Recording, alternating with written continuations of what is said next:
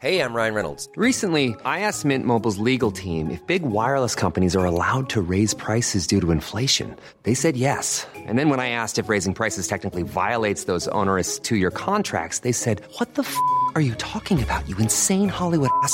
So to recap, we're cutting the price of Mint Unlimited from $30 a month to just $15 a month. Give it a try at mintmobile.com slash switch. $45 upfront for three months plus taxes and fees. Promo rate for new customers for limited time. Unlimited more than 40 gigabytes per month. Slows. Full terms at mintmobile.com. Tarde a tarde, lo que necesitas saber de forma ligera, con un tono accesible. Solórzano, el referente informativo.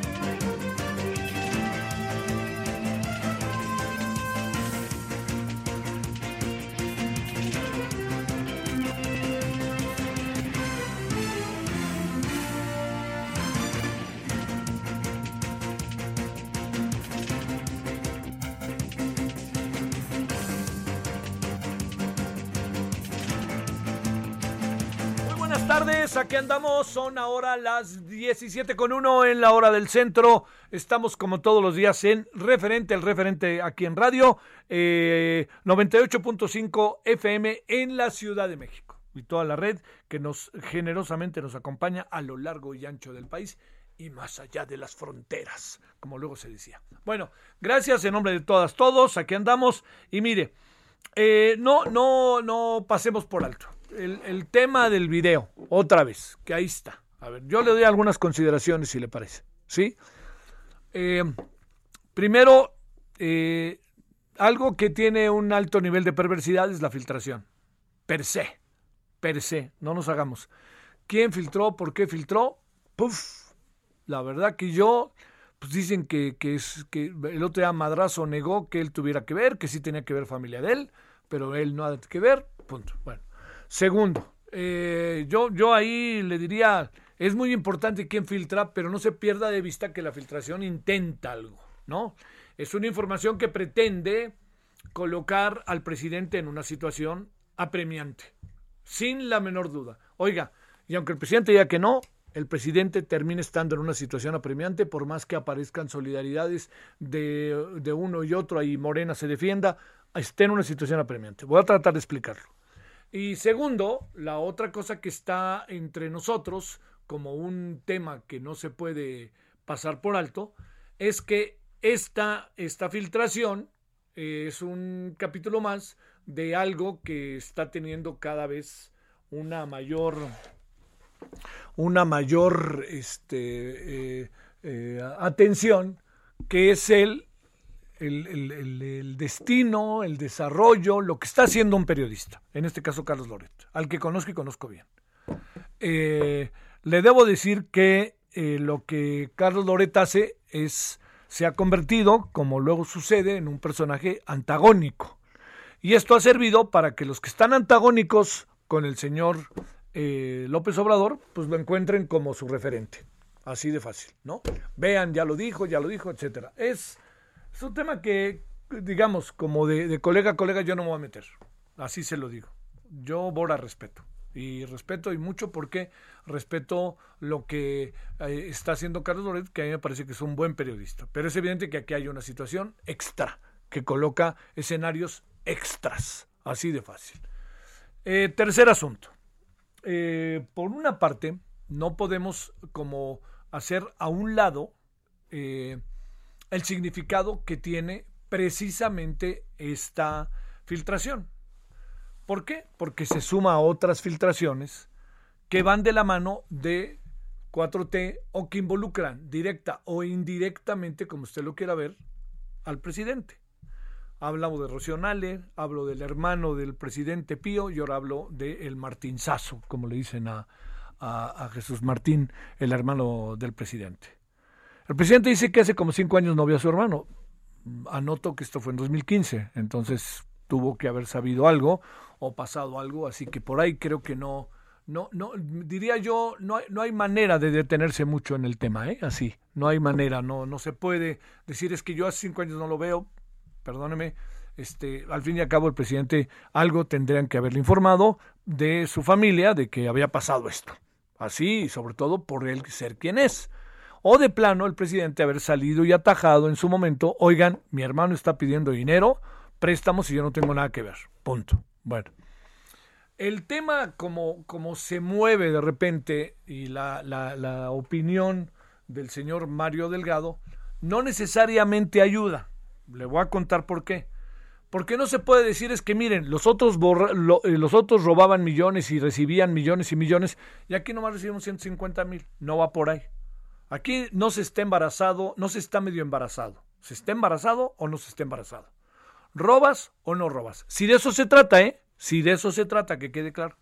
Entonces, que el presidente diga, son mis adversarios que me quieren desprestigiar, pues sí, señor, de eso se trata, el que no quiere ver fantasmas que no salga en la noche. Ahora, si los métodos son los indicados, ese ya es otra cosa, pero hay una realidad que está ante los ojos de la opinión pública que merece una explicación precisa. No basta con decir me quieren perjudicar, no, todas estas cosas, claro, hombre, sí, pero el problema está en que eso no da una explicación técnica de lo que está pasando. ¿Por qué el señor David León graba la entrega de 150 mil pesos 166 mil, déjame 16 para que no me quede sin nada. Ese es el diálogo, ¿no? Bueno, ¿por qué 150 mil pesos este, se le entregan? Y le voy a decir a mi hermano, y no queda claro cuál hermano es, si es Pío o si es Andrés Manuel. Entonces, todo eso, y sobre todo por la buena relación que hay entre Pío y Andrés Manuel, es un asunto que debe haber quedado claro y debe haber quedado plenamente satisfactorio para las partes, para que el momento en que pudiera pasar algo, hubiera una respuesta. Asunto más, ¿por qué David León se empecina en grabar esto y sale y dice, es mi dinero y yo se los presté? ¿De dónde le sale 150 mil pesos así de fácil para poder prestarle a alguien? Entonces, hay un conjunto de variables que no basta con la palabra del presidente para responder. Requieren de un proceso que incluso al presidente lo libere de todas estas circunstancias. El presidente queda a querer o no medio marcado, es su hermano, es el mismo personaje que le dio dinero a Pío. Entonces, el presidente queda a querer o no marcado. Entonces, hay que buscar en la respuesta, la respuesta que deje plena certidumbre en la opinión pública y que no haya una respuesta que lo que esté haciendo, como se lo estoy contando, sea pensar que la sola respuesta del presidente resuelve el problema. No. La respuesta del presidente podrá resolver el problema de que ellos no somos como los otros, somos este, moralmente perfectos, lo que usted quiera. Pero el asunto está en que este hombre recibió 150 mil pesos. En efectivo. Ahí viene la otra cosa. Si era un préstamo, ¿por qué no se hizo a través del banco? Ahí va otra cosa tener 150, 150, 166 mil pesos en efectivo, ¿de dónde? Cuando las operaciones con dinero en efectivo cada vez son y vienen siendo desde hace tiempo menores, que tienen que ver con todo un conjunto de decisiones que se tomaron para evitar lavado de dinero, para evitar todas estas cosas que nos rodean. Dicho de otra manera, yo no tengo manera alguna de poder decir, es que el presidente no, así le digo, yo no tengo manera de, decir que si el presidente, la verdad que no, no, no puedo, me parece que es hasta injusto decirlo, pero sí le diría algo. La explicación inicial del presidente no acaba siendo satisfactoria. Entonces, el presidente dice, si hay delito que se denuncie, se denuncia, como en el caso de Pío, y ya pasó un año y no ha pasado nada. Entonces, yo preguntaría, ¿que se denuncie? Bueno, sí, pero si alguien debiera hacer un gran, eh, yo diría, hasta utilizaría la palabra, un gran esfuerzo, es el propio presidente para aclararlo, porque está quedando el tema como si él estuviera indirectamente involucrado. Conste que no dije directamente, ¿eh? tengo cuidado en lo que digo, indirectamente involucrado. Entonces, le diría yo una parte final. Lo mejor sería que este asunto quedara plenamente aclarado. Y entonces, tribunales, autoridades, no le tengan miedo al presidente. Éntrenle con fuerza para resolverlo. Si lo resuelven bien, es muy probable que el primer beneficiado sea el presidente y el segundo beneficiado sea como nos, la sociedad, porque entenderá que hay cosas en las que el presidente, pues por más que en su entorno haya circunstancias como las que se están mencionando, el presidente está totalmente libre de cualquier responsabilidad. Yo le diría, producto de mis ahorros y es un préstamo que yo le di. ¿Ya lo pagaron? Si ya lo pagaron, ¿por qué no también grabaron cuando lo pagaron? ¿No? Pero ahí va lo de nuevo, el dinero rondando de aquí, de allá, cuya, de todos lados. Es dinero en efectivo. Entonces hagamos el alto, porque esto no puede dejar de sumarse a lo que pasó el día de hoy, ojo con el hace un año, con su hermano Pío, en donde el mismo personaje le entrega el dinero al hermano Pío y por cierto, ¿eh? se lo entrega en F, dicho de otra manera, en efectivo. Hoy, sin embargo, Álvaro Delgado, y lo cito, hace un reportaje en donde dice habrá más videos o no habrá más videos. No, no, yo, yo ya no sé, pues, no, no, no creo que este, lo hace como una pregunta, ¿no? Porque cada vez pues vamos a estar así, ¿no? Y salen y salen videos.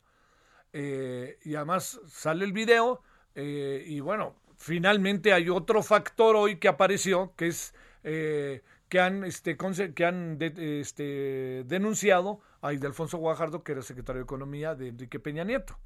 Y fíjese, la denuncia no creo que es por miles de millones y millones, ¿eh? La denuncia es por 9, 6 millones y por una serie de cuadros, que son estos cuadros que tiene en su casa de grandes artistas, que son donde supongo puede haber una buena lana.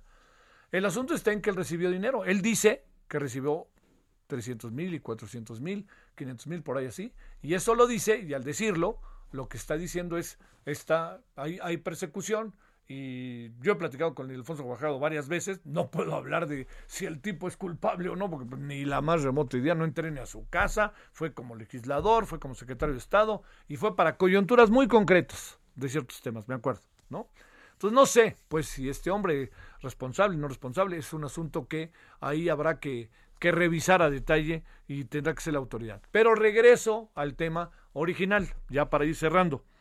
Yo creo que lo ideal, idóneo, es que el presidente, esto se precise para beneficio del presidente. Que salgan y digan, es que el presidente es santo, él no hace una cosa así, etcétera. Miren, yo entiendo que tiene mucho que ver con, con la militancia, pero no resuelve el problema. Ese es el asunto. Entonces, no se trata de que en Morena digan es que el presidente, pues claro que no, no, pues uno defiende la causa. Pero sí podrían en Morena movilizarse para decir, oigan, ¿qué fregados pasó aquí? ¿Cuántos videos más tiene este David León? Que además fue funcionario de López Obrador. Pero vuelvo a lo de Álvaro Delgado. Álvaro Delgado cita parte de lo que Santiago Nieto escribió en su momento sobre, ni más ni menos, ojo con esto, ni más ni menos, era el señor que aquí varias veces hemos señalado, que es senador Manuel Velasco. Yo me acuerdo que le dije, este hombre es gobernador y ya quiere tomar posición como senador y luego quiere regresar como gobernador y le están dando chance. ¿Cómo es posible que no fuera cualquier otro, no? Y ahora da la impresión de que lo que está tratando de entrar en terrenos en donde se, se empieza a negociar el papel del Partido Verde en todo el proceso del Congreso. Asuntos múltiples que se juntaron en menos de 24, 48 horas. Pero insisto, yo no me voy que si Alfonso Guajardo me distrae o no me distrae. Ese es otro tema. Pónganlo allá y si la opinión pública se va con el Alfonso Guajardo y el Alfonso Guajardo dice no, no guilty, pues para allá. Pero acá está otro tema. No lo olvidemos, que es el tema de el hermano, el otro hermano del presidente. Entonces, la mejor manera de que esto pase a segundo plano es aclararlo a detalle, no más o menos. Es que yo soy muy bueno y soy un buen personaje y escúlquenme. Yo ni sabía. Lo siento, señor. Lo siento. Usted ahí está involucrado y entonces sálgase. Yo insisto, no creo, no sé, el, presidente en esto es singular, pero yo no veo al presidente pidiéndole, oye, vele a pedir a David León 150 mil pesos. La verdad que yo no lo veo. O sea, créame, lo poco que conozco al señor Andrés Manuel López Obrador, yo no lo veo en eso, ¿no? Pero sí veo que hay algo que lo involucra y que le pega. Entonces, distingamos terrenos. No, no nos distraigamos con Ildefonso Guajardo, pero no lo perdamos de vista. No nos distraigamos y no olvidemos que aquí hay un tema que se llama Martinazo. Aquí hay otro tema que se llama Ildefonso Guajardo. Y por cierto, hay otro tema más que no nos distraigamos, que es Chiapas. Ahí donde gobernaba el personaje para quien trabajaba David León, que es el que presta los emolumentos. Ahí está el triángulo. Pero cada triángulo tiene su propia, su propio ángulo, para decirlo en términos este, geométricos. Cada uno. Que todo está relacionado, sí, pero cada uno tiene su propio ángulo. Bueno. 17 16 en la hora del centro. Hemos llegado al viernes y nos vamos a Chiapas. Solórzano, el referente informativo.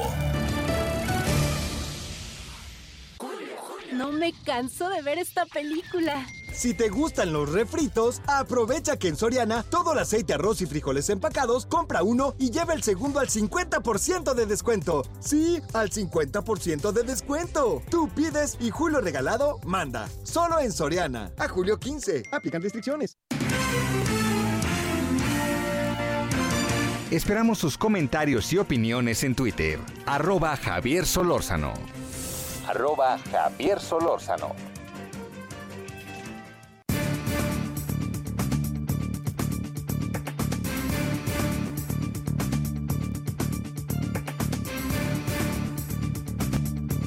Bueno, vámonos. Anoche platicábamos y lo estamos buscando de nuevo, Manuel Balcázar, quien es especialista en inteligencia, seguridad nacional y director de MB Consultores. Querido Manuel, te vuelvo a molestar. ¿Cómo has estado? Buenas tardes. Buenas tardes, Javier. Muchas gracias. Muy bien. ¿Y tú? No es molestia. Bueno, ahí estoy. Vas, vas a entrar en el síndrome de lo que yo digo, ya chole, ¿no? Pero bueno, este, ahí voy otra vez. A ver. De acuerdo. ¿Por qué no actualizamos lo que pasó en las últimas horas después de lo que conversamos anoche? allá en Chiapas, en Los Altos.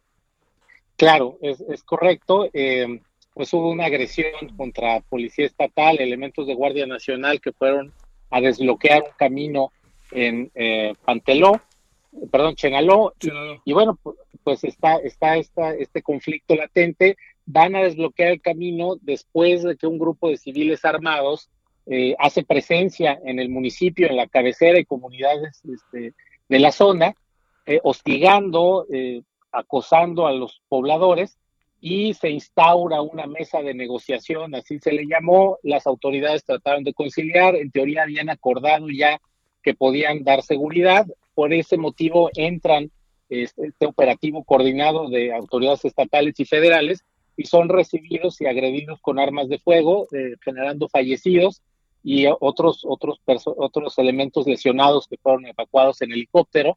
Y bueno, pues nuevamente eh, pone de manifiesto un, un, grupo de civiles armados que desafía, agrede y reta al, a las autoridades eh, legalmente establecidas, por un lado. Y por el otro lado, pues tiene asediada a la población civil que no concuerda con, con ellos.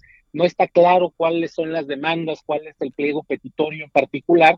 Normalmente este tipo de conflictos está asociado a, diferencias por la tierra por el acceso a recursos, a minas de arena, eh, a, a, bancos de grava, a pozos de agua, pero en este caso no está tan claro qué es lo que están persiguiendo, pero sí está claro pues el acceso que tienen a armas, la disposición a usarlas y la agresión contra, contra los representantes de, las autoridades de seguridad del gobierno mexicano en su conjunto, en los tres órdenes de gobierno. A ver, a ver, lo que pasó hoy es de nuevo hechos violentos, está medio controlada la situación. ¿Qué podemos decir eh, en relación a, a, lo que en este momento, Manuel, eh, ¿cuál es el estado concreto de las cosas, para decirlo claro?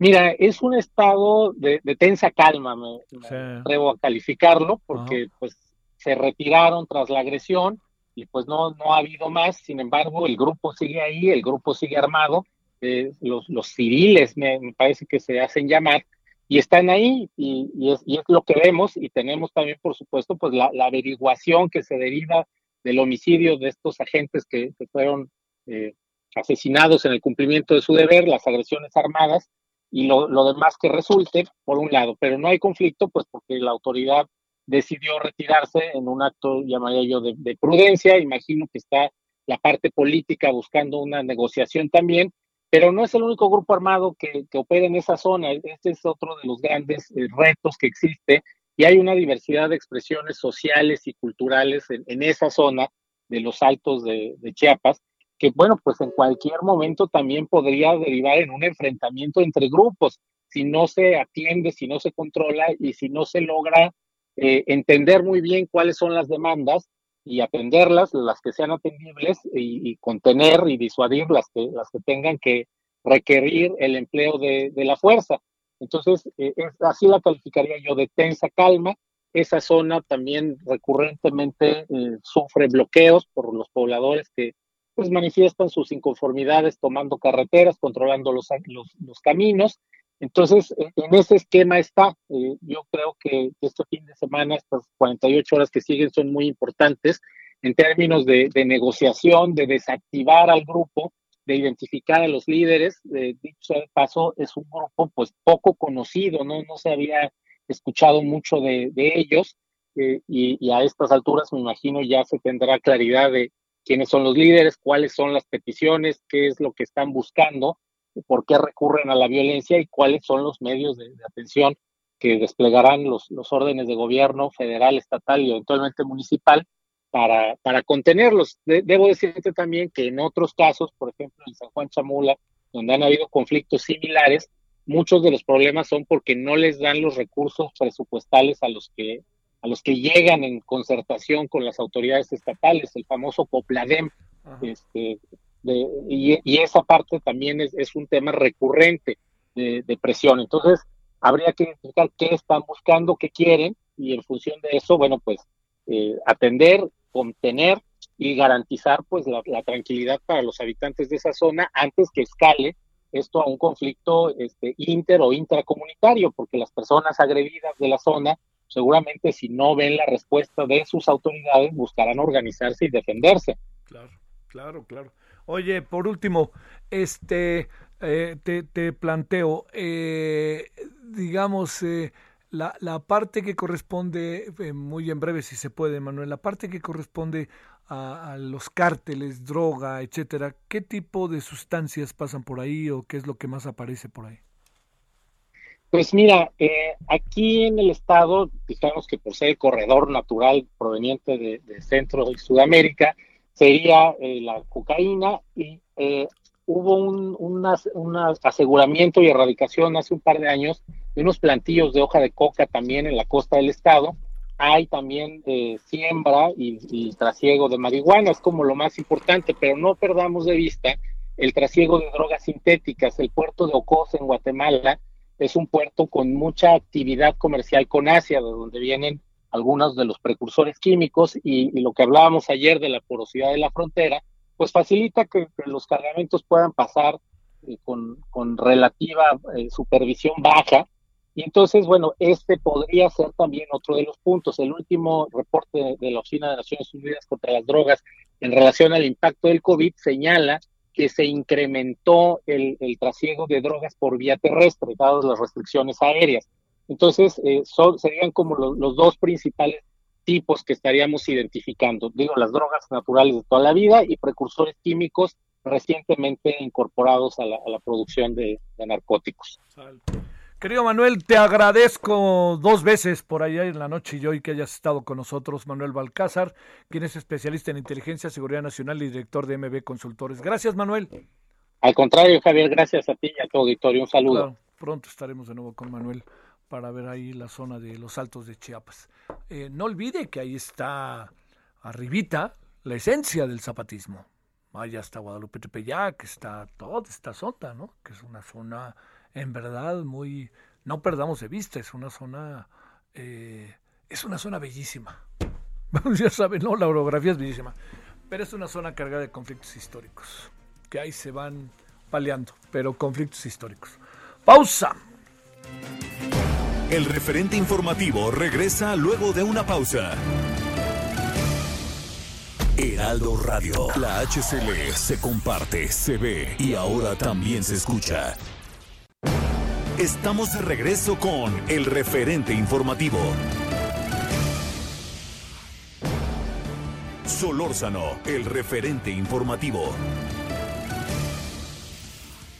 Descarta gobierno de la Ciudad de México cancelación de actividades por COVID-19. CEP sigue firme en regresar a clases presenciales pese a tercera ola de COVID.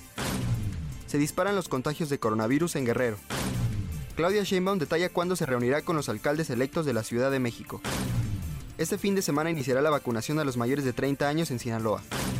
Autoridades capitalinas prevén pico de hospitalizaciones por COVID-19 en agosto. Según INEGI, en mayo, 2.6 millones de turistas internacionales visitaron México. En Tamaulipas, tormenta deja inundaciones en 200 colonias de Matamoros. Alertan por temperaturas extremas en Baja California, llegarán a 52 grados. Joe Biden da fecha a salida de tropas estadounidenses de Afganistán, será el 31 de agosto. Esperamos sus comentarios y opiniones en Twitter, arroba Javier Solórzano arroba Javier Solórzano. Entonces íbamos, pero tenemos que ir a pie, ¿eh?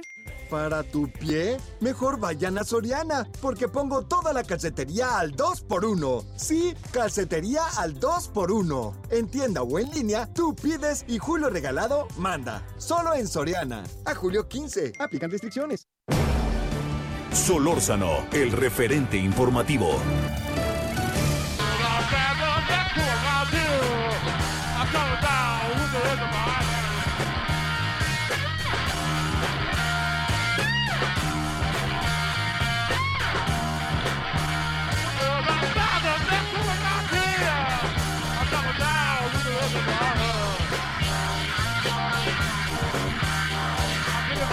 Creatures to make an island.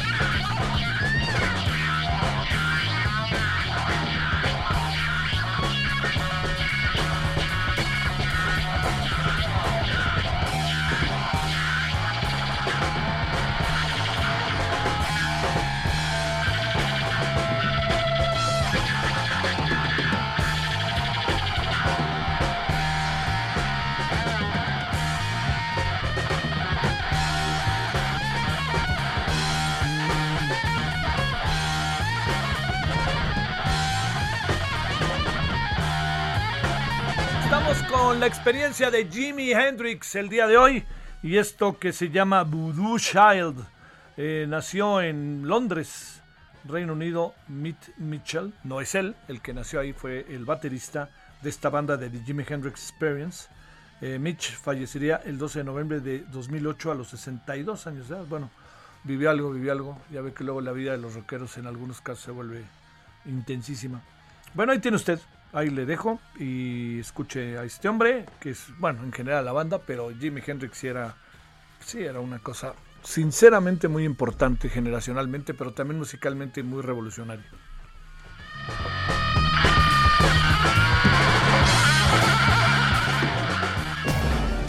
Solórzano, el referente informativo.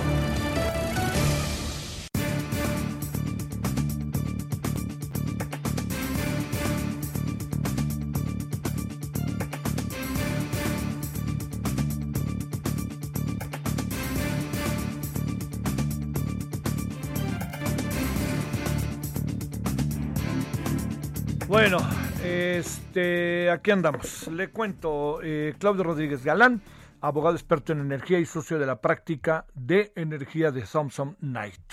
El tema es pues que el presidente va que va a haber una gasera que va a llevarle el gas a su casa de parte del Estado mexicano, del gobierno para ser más preciso.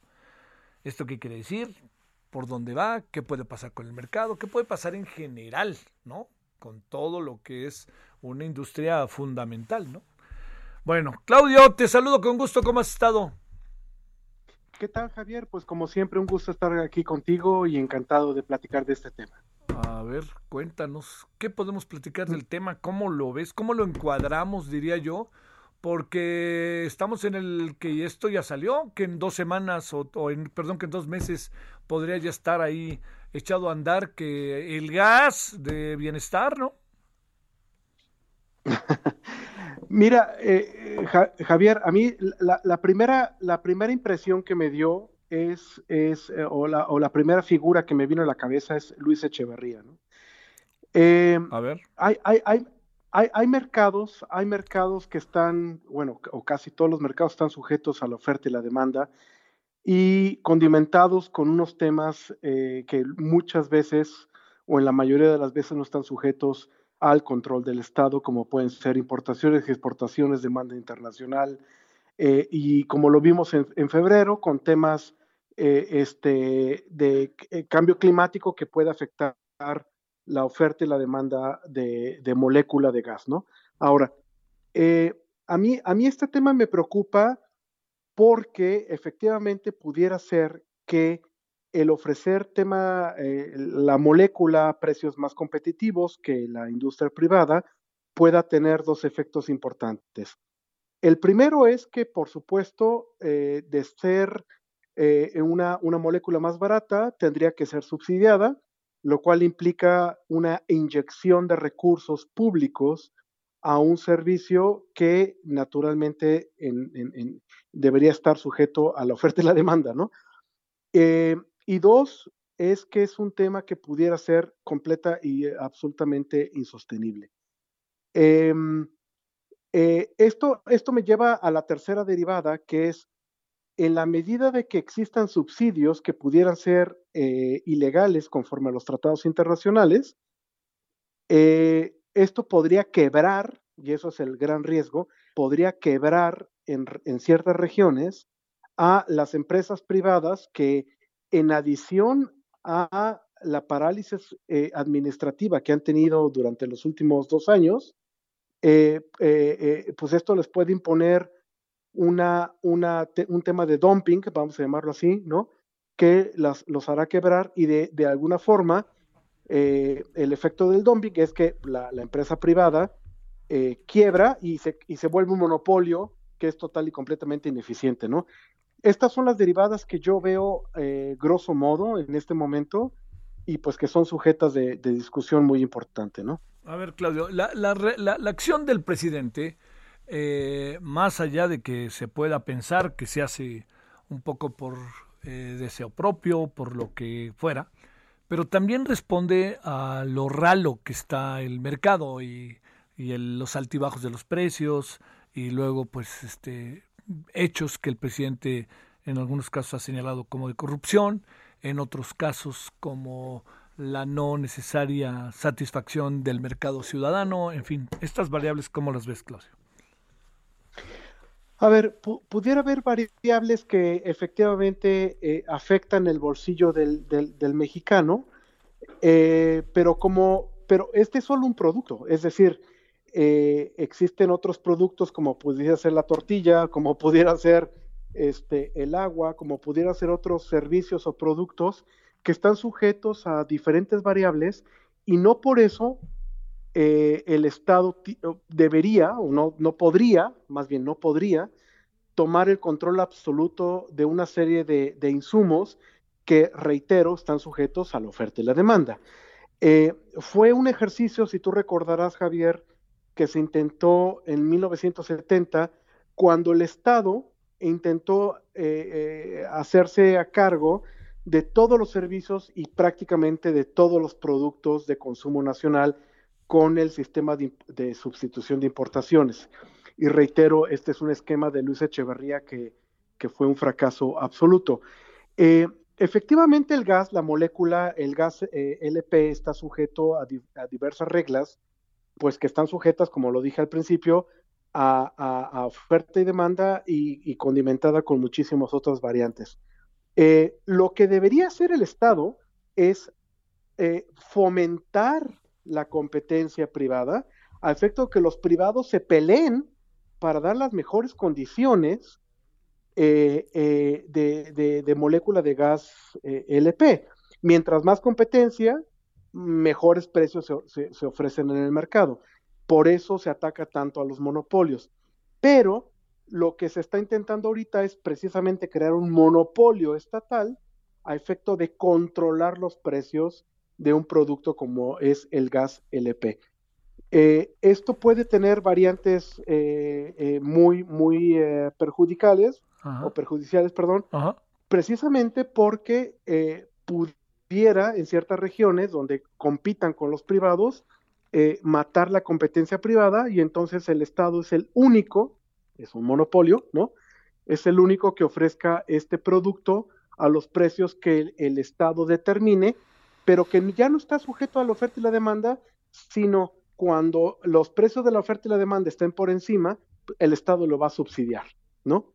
es un, es un, es un modelo de economía centralizada que, reitero, se, intentó en 1970 y fue un fracaso este, absoluto, ¿no? A ver, este, el, asunto está en que, digamos, está clarísimo, por más que nos acordemos de tiempos idos, que en muchos casos demostraron poca, poca utilidad, este, poca efectividad, diría yo, de cualquier manera esté echado a andar y no hay marcha atrás. ¿O esa es mi impresión, Claudio? Sí. Eh, eh, eh, o sea, ¿qué va, a pasar con hechos consumados? Pues a lo que me refiero.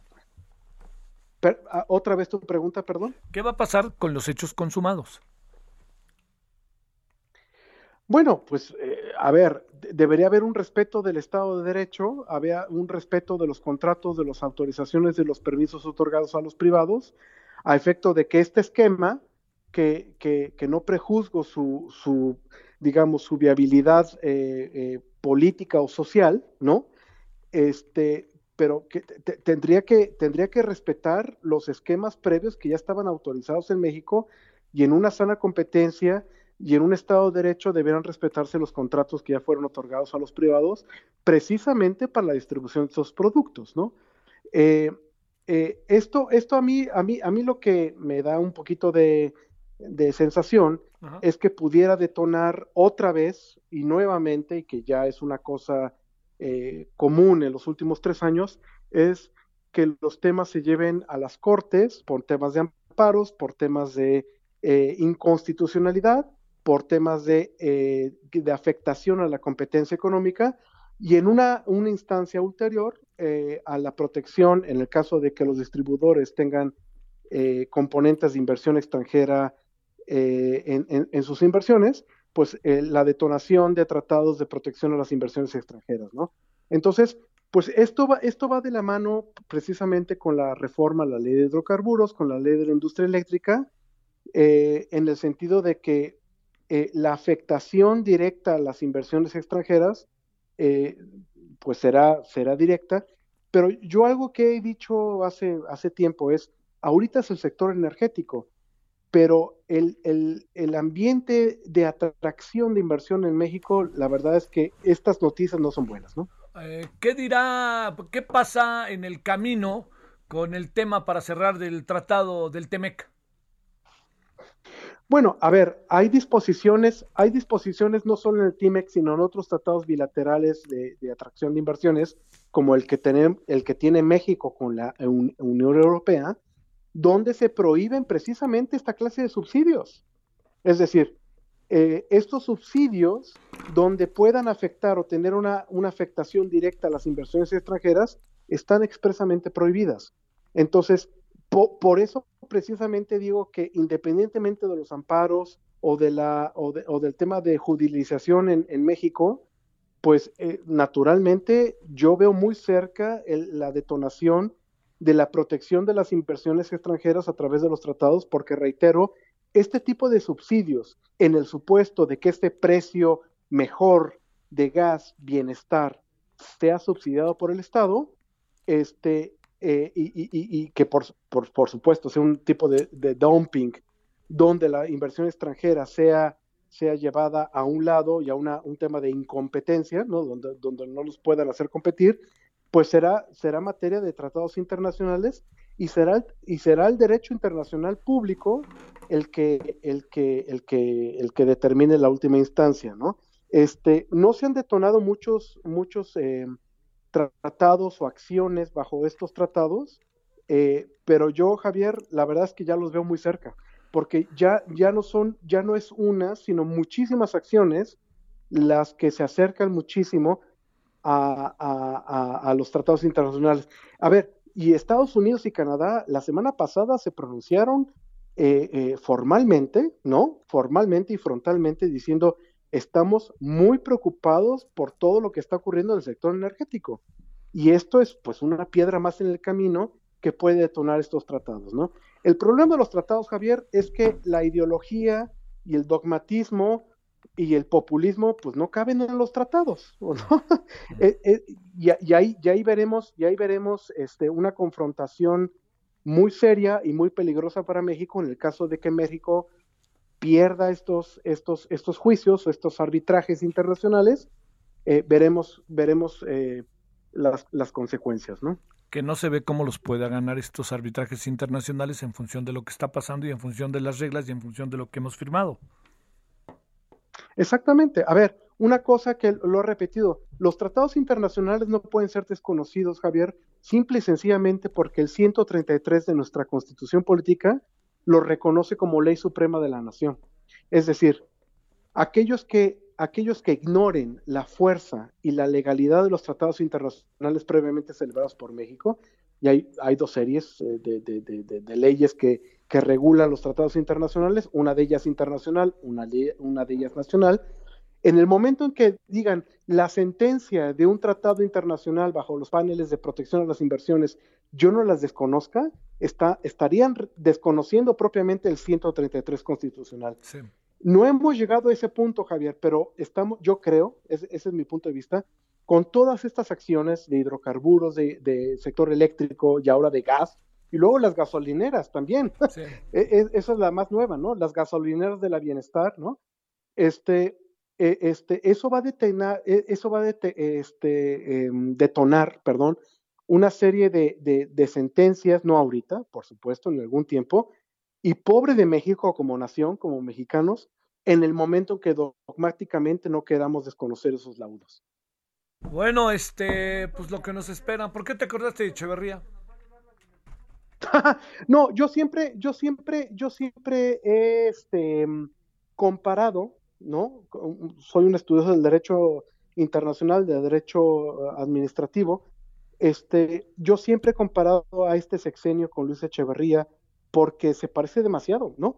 Y, y, y, este, y hay ciertos artículos, no, no escrito por mí, hay ciertos este, moneros, ¿no? Como les dicen, ¿no? Que, coinciden conmigo, ¿no? Este, este sexenio está fundado en una protección social, pero que no tiene fundamento, ¿no? Eh, nadie niega la protección a los, menos favorecidos, eh, eh, el ataque frontal a la pobreza, pero esto no son las formas. Estas no son las formas.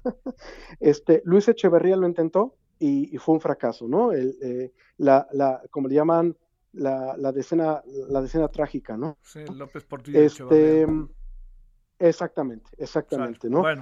Yo, yo, Javier, y espero equivocarme, veo un paralelismo mm, muy peligroso. Claudio Rodríguez Galán, abogado experto en energía y socio de la práctica de energía de Thompson Knight. Gracias que estuviste con nosotros, Claudio. Es un honor, Javier, como siempre, te agradezco muchísimo. Gracias. 17:49 en la hora del centro. José Carreño, editor de la sección Orbe del Heraldo de Mico. Querido Pepe, ¿cómo has estado? Muy bien, Javier, muchísimas gracias. Ahora gracias por, por invitarme. No, hombre, siempre es un gusto, Pepe. A ver, este, ¿cómo vemos Haití y más con los, ya el gobierno colombiano reconoció que eran colombianos algunos de los que entraron ahí, ¿verdad? ¿De qué, qué está pasando, José, si eh, de manera sucinta lo pudieras definir? Mira, eh, déjame ponerlo de esta forma. Haití es un, es, es un problema envuelto en una tragedia que va para drama. El, no puedo describirlo de otra manera. Es un país que desde hace décadas, no años, sino décadas, tiene serios problemas de gobernanza, terribles problemas de pobreza, brutales desigualdades. la, literalmente tiene muy pocos recursos productivos. la, no hay una, no tiene literalmente de dónde hacerse. No, no hay no hay un aparato político de gobierno confiable. Ah, hay un aparato que ah, está vinculado normalmente en este, en este en el, caso actual tiene particular importancia con grupos delictivos dentro de Haití y fuera de Haití. La policía está vinculada con los grupos delictivos.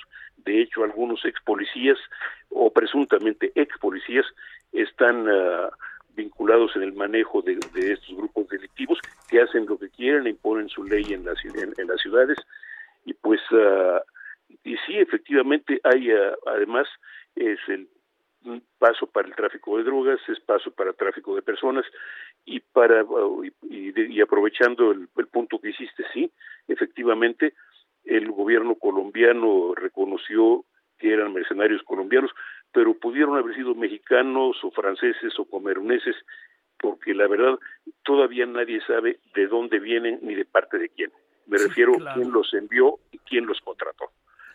Oye, oye, Pepe, a ver, digamos, entiendo, pero eh, venían elecciones en septiembre. ¿Qué pudieran pretender con lo que están haciendo? Eh? Mira, esa es una gran esa es una gran pregunta. Hay una disputa de poder, evidentemente. El, el, el, presidente acababa de, pues, de despedir a un primer ministro, acababa de contratar otro.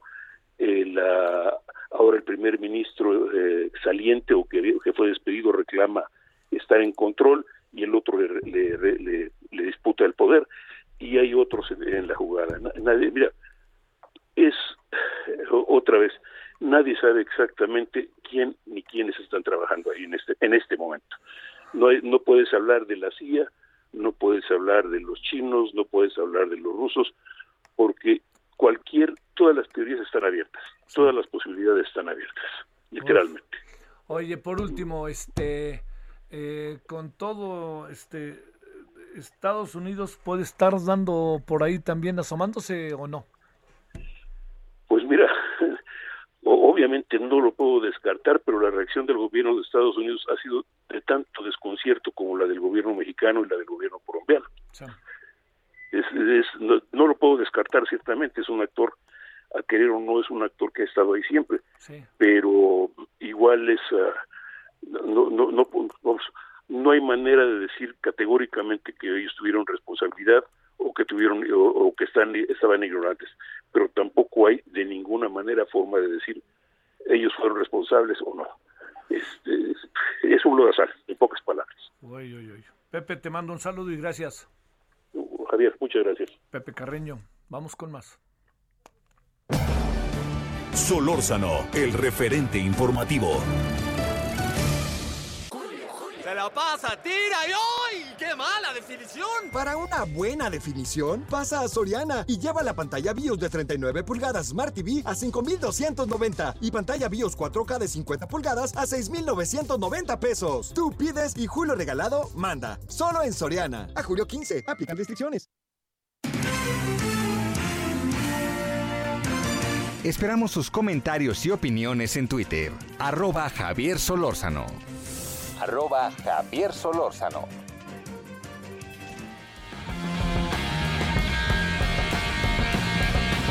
A ver, algunos asuntos que es importante antes de que nos vayamos, que usted esté al tanto. Primero, Ildefonso Guajardo, ex secretario de Economía en el gobierno de Enrique Peña Nieto, varias veces ha intentado ser candidato del PRI a la gobernatura de, de Nuevo León y nomás no se le ha dado. Bueno, fue vinculado a proceso por su probable responsabilidad en el delito de enriquecimiento ilícito, informó la Fiscalía General de la República.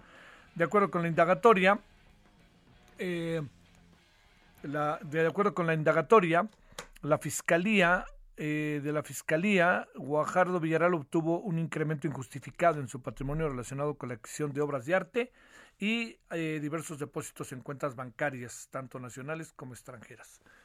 que pues pueden llegarle a uno por el trabajo y por lo que quiera, pero no están este, explicadas desde el marco legal. Eh, él ha dicho que es inocente y, mm, y, que hay algo de venganza política y persecución. Y también yo creo que tenemos que esperar, ¿eh? Aquí tenemos que esperar. Yo no iría tan rápido. Fue un asesor fundamental para el TEMEC con el señor Jesús Seade. Fue clave, ¿eh? así que bueno. Bueno, nos vamos y al rato a las 21 horas en hora del centro nos vemos en Heraldo Televisión todavía y tarde. Hasta el rato, adiós. Hasta aquí, Solórzano, el referente informativo.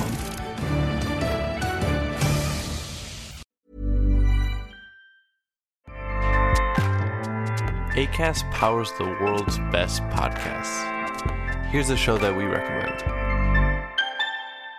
The Real Housewives is a guilty pleasure for most, but if you're looking to not feel guilty about that pleasure, tune in to Everything Iconic with me, Danny Pellegrino, where I break down all the messy moments and behind the scenes antics of Bravo's popular franchise. And on Everything Iconic, I also interview celebrity guests like Kelly Ripa, Kiki Palmer, Drew Barrymore, Cameron Diaz, and more about their guilty pleasures, their past work, and so much more. So if you're pop culture obsessed and find yourself watching way too much reality TV like me, tune in to Everything Iconic with Danny Pellegrino wherever you listen to podcasts.